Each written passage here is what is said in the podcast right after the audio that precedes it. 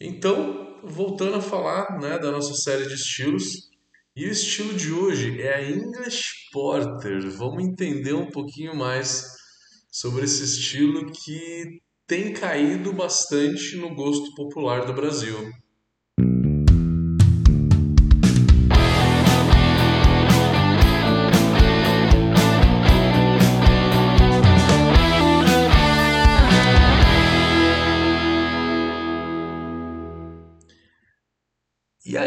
Porter, vamos começar sempre com uma história, né? Eu sempre falo um pouquinho de história.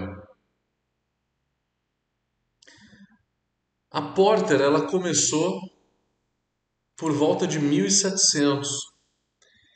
Ela era uma cerveja um pouquinho é, marrom, né?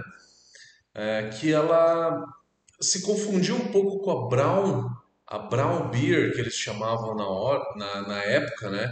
Então já existia a Brau e aí a Porter ela surgiu para se surgiu da Brau é, para se distinguir ser uma cerveja com mais malte torrado, porque a Brown ela tinha muito malte caramelo, ela não tinha tanto malte torrado. Mas foi quando ela tomou corpo foi em 1817 que a partir de então começaram a se usar maltes torrados. Tem muita gente que acha que foram os ingleses que inventaram os maltes torrados, mas não foram os ingleses, foram os alemães. Os alemães usaram, é, inventaram, mas não usam muito, não usam tanto os maltes torrados. Quem acabou usando mais foram os ingleses. A Brown na época era uma cerveja não envelhecida, uma cerveja mais leve, é, assim como a Mild. A Mild tinha malte torrado, mas não era envelhecida. A Porter com malte torrado, mas envelhecida em barricas. Então a Porter ela sempre foi envelhecida, sempre foi envelhecida. Já a Brown ela não era tão envelhecida e a Mild também não. A Mild quase nunca era envelhecida porque é uma cerveja muito leve.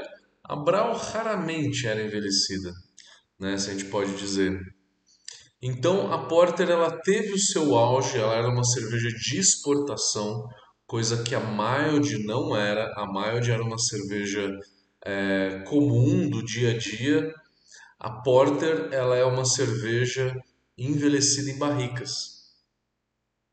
E ela teve seu auge, ela foi muito levada para Viagem das Índias, não foi só a IPA que foi levada.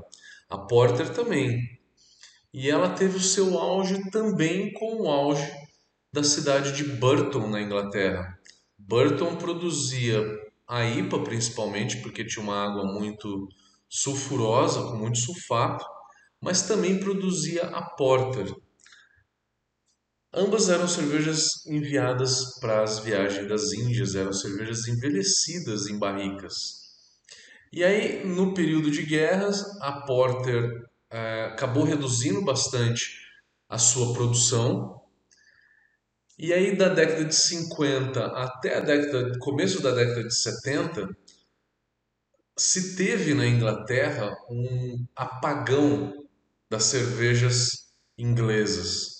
Porque a Inglaterra perdeu a guerra e aí recebeu uma influência muito forte uh, dos Estados Unidos, que transformaram os pubs em cara daqueles é, com a cara daquela, daquelas lanchonetes americanas é, que a gente vê em filme, né? Como De Volta para o Futuro, onde que você tinha aquele, aqueles bancos assim de couro vermelho, né? A, aquela coisa assim bem clean, né? Bem tipo lanchonete americana da década de 60, 70. Perderam um pouco daquela cara de pub, né? Cheio de madeira no teto, aquelas decorações então, de 50 a 70, teve uma um passo atrás, né, na cerveja inglesa, e aí foi com o CAMRA, Campaign for the Real Ale, que foi um movimento da década de 70, 1971, 72, aonde que eles protestaram para expulsar aqueles aquelas lanchonetes, né, aqueles bares americanos e voltar à cultura do pub, né, que o inglês tinha. Então, é, a volta da ale verdadeira, Campaign for the Real Ale, uma campanha para voltar à verdadeira ale, né? Que era a cerveja inglesa que eles estavam acostumados a tomar. Então, é, fizeram essa campanha e acabou voltando. Então, é, tem na história que a partir de 1978, mais ou menos, que essa Porter voltou, voltou com uma cara nova. É, não é tão envelhecida mais. Foi uma cerveja, sempre foi uma cerveja tomada pelos trabalhadores do porto. É, e aí é, a Porter hoje em dia ela não é envelhecida. Antigamente ela foi muito envelhecida em barricas, mas hoje ela não é envelhecida. Ela criou uma cara um pouco diferente. Antigamente você tinha uma Porter com menos malte torrado, é, mais leve, talvez mais perto da, da mild. É o que o BJCP traz com um estilo chamado London Porter. London Porter é diferente da British Porter. British Porter é o estilo que a gente está falando hoje, que é a versão nova, é a versão recente que a gente tem da, da Porter. Já a London Porter, ela, ela é um estilo um pouco diferente, né? um pouco mais é, caramelizado, com mais corpo, né? Fazendo comparação entre a Porter e a Stout hoje, nas versões hoje, a Porter tem um torrado mais baixo do que a Stout. A Porter tem um corpo mais baixo do que a Stout. E a Porter também tem um amargor mais baixo do que a Stout. Stout, do próprio nome vem, é strong. A Stout originou da Porter. No começo se chamava Stout Porter. E aí simplesmente virou Stout, tá? Tirou Porter e virou Stout. E aí que se distinguiu.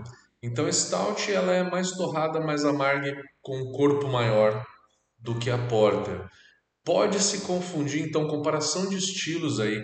A Porter ela pode se confundir um pouco com a Irish Stout, a Irish Stout é a stout inglesa, que ela é um pouco mais leve, assim como a, a Red Ale irlandesa, né? É, também é um pouco mais leve. A Porter pode se confundir com a Schwarzbier, muito próxima da Schwarzbier. A Porter não pode ter o corpo de uma Stout, definitivamente não pode ter a intensidade de uma Stout mas para mim ela é muito fácil de ser confundida com uma Schwarzbier. É realmente muito fácil. Vou falar o porquê. Em maltes elas são muito iguais. São realmente muito iguais. A Dry Stout é bem mais amarga com um corpo mais leve. Diferente da Porter. A Porter tem 5% de álcool. E a Porter tem um amargor por volta de 25, 30 IBUs. Já a Dry Stout de 40 a 50. Mas todos os quesitos, todos os quesitos, a English Porter é igual a uma Schwarzbier. Em teste cego é muito difícil distinguir. E por que então que se tem dois estilos diferentes? Por que não se resume em um só? Um é lager, outro é ale. Numa fermentação dessa é difícil distinguir, né? A fermentação lager traz uma, um perfil bem neutro, a fermentação da Porter vai trazer um pouquinho de ésteres, e aí só os paladares mais treinados mesmo que vão conseguir identificar esses ésteres da levedura na cerveja inglesa, porque são ésteres leves, são ésteres que remetem a frutas vermelhas e frutas escuras, coisa que os maltes caramelo também trazem bastante. Então fica um pouco difícil distinguir.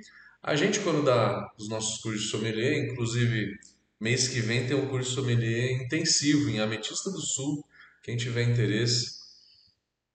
Uma cidade bem legal. A gente explica a diferença entre as frutas escuras provenientes do éster e a fruta escura proveniente é, do malte. Uma diferença básica é quando é fruta escura proveniente do éster, ela tem um quê um pouquinho mais leve que remete a um álcool. Não chega a ser uma solvência intensa, né? Mas que remete a um pouco de álcool quando é proveniente de éster. Já a fruta escura proveniente de malte, que é um caramunique, um cararoma, um special B, um malte escuro, malte caramelizado com uma cor bem, bem alta. Quando a gente pega então essa fruta escura proveniente de malte, vem junto com esse aroma da fruta escura, vem um aroma de caramelo mais adocicado, tá? Então essa é a diferença entre o aroma da fruta escura é, proveniente de uma levedura e proveniente de um malte. É uma diferença muito sutil que tem que se perceber na prática realmente. Falando um pouco de fermentação, então terminando sobre fermentação, né? Hoje eu inverti os papéis. Vou começar primeiro falando de fermentação. A porter ela requer uma levedura com baixo frutado, baixa produção de éster ou com média produção de éster. Média produção de éster já é bastante para uma cerveja inglesa, né? Então vamos supor é, uma London Ale que tem uma produção de éster um pouco mais baixa e uma S04 que é uma levedura inglesa da Fermentes que tem uma produção de éster mais alta. Para mim a S04 ela é a que mais esterifica de todas as cepas inglesas. Então, você tem aí uma produção é, de pequena, média de éster, mas o médio já é o máximo que uma cerveja inglesa pode ter. Não se recomenda tanto cepas neutras como a Nottingham ou como a US05. Fica melhor, experimenta com a London Ale, eu acho, definitivamente. E aí fermenta, né? A levedura inglesa você não fermenta tão alto, fermenta de 18 até no máximo 22, dependendo do, do esterificado que você quer. A levedura inglesa ela nunca vai produzir fenóis, ela vai produzir só ésteres. E são esses ésteres de frutas vermelhas e frutas escuras que a levedura inglesa vai produzir. Falando de graduação alcoólica, a English Porter ela vai de 4.0 a 5.4. Na média, 5% de álcool. A cor dessa cerveja ela vai de 20 a 30 SRM. Isso quer dizer é, de um marrom a um marrom escuro. Ela não chega na cor negra que uma Russian Imperial Stout tem que ter. É, a Dry Stout ela é mais escura, a Irish Stout ela é mais escura, é, a própria Stout é um pouco mais escura, mas às vezes a cor da Stout quando a Porter fica muito próxima, são muito próximas. Então, em termos de cor, é um pouco difícil de você distinguir essa cerveja de outros estilos. Você vai distinguir muito mais pelo corpo, pela intensidade do torrado e pelo amargor. A English Porter ela tem um, uma quantidade de malte torrado razoável, e aí a gente está falando aí de 5 até 7%, por volta de 5 a 7% de malte torrado, e se usa uma grande variedade de maltes torrados aí, podendo ser uma cevada torrada, podendo ser um, um chocolate, podendo ser um black, podendo ser um malte carafa, na, ah, no estilo não se admite uma adstringência muito alta, só se admite no máximo uma adstringência leve. E essa adstringência é aquela boca seca que é dada pelos taninos dos maltes torrados. Meu, a minha dica é não use só malte torrado com casca. Use um pouco de malte torrado sem casca metade metade ou só malte torrado sem casca, tá? Então usa pelo menos um pouco de malte torrado sem casca para não dar tanta astringência. A stout aceita mais a astringência do que a porter. Malte torrado é isso. Importante na Porter para deixar ela bem dentro do estilo é fazer uma base gorda, que eu chamo de base gorda é Pale Ale como malte base, pode ser um Pilsen, pode ser Viena, pode.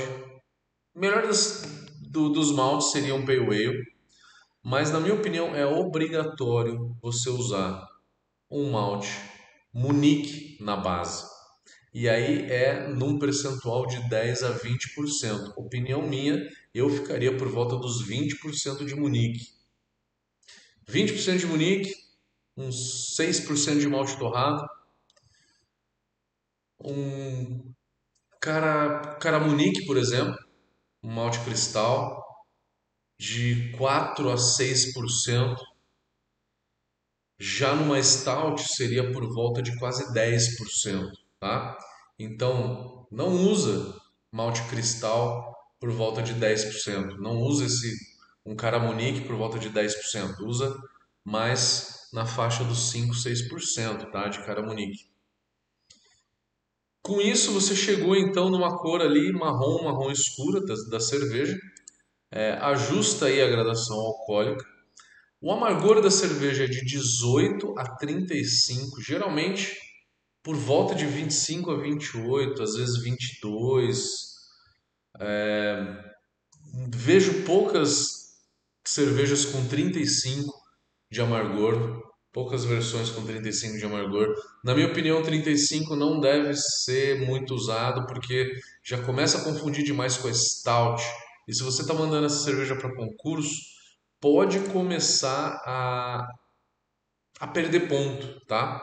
Quando você vai mandar uma cerveja para concurso, pega a faixa de cor, de álcool, de amargor e vai sempre no meio. Vai sempre no meio, tá? É mais fácil de você caracterizar o estilo. Que lúpulo? Lúpulo inglês, como eu venho falando nos outros estilos ingleses, pode usar aí tranquilamente como é, um target para amargor, mas também outras opções. O Magno vai muito bem na escola inglesa e um Columbus vai muito bem para amargor na escola inglesa. No final da fervura, não jogue lúpulo a zero, joga entre 20 a 10 minutos do final da fervura.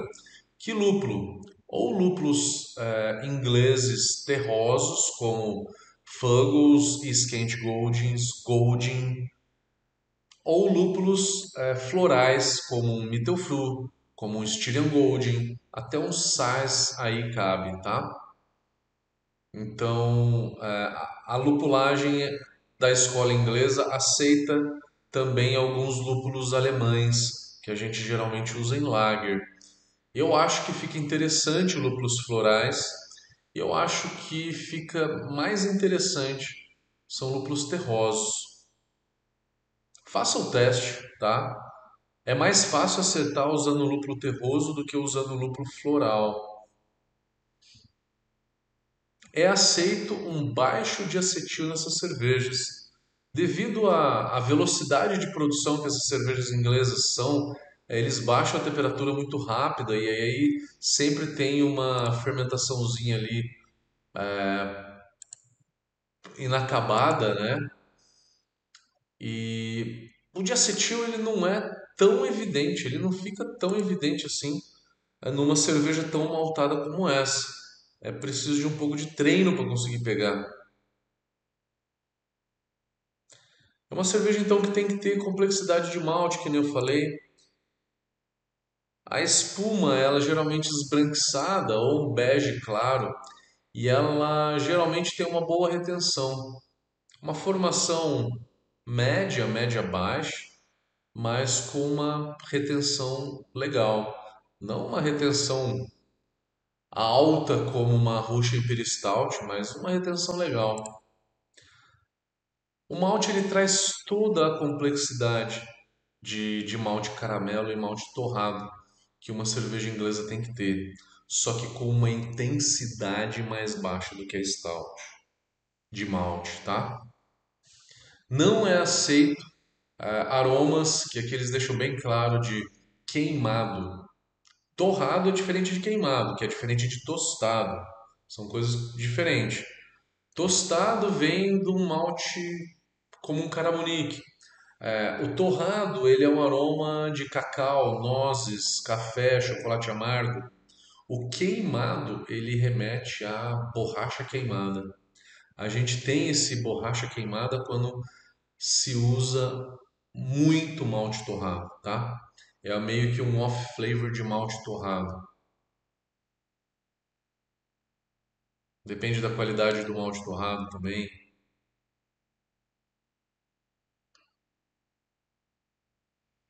Galera, acho que eu falei de tudo que eu poderia sobre a, a English Porter. Fiz os comparativos de estilos e mais. É isso, galera. Espero que vocês tenham curtido.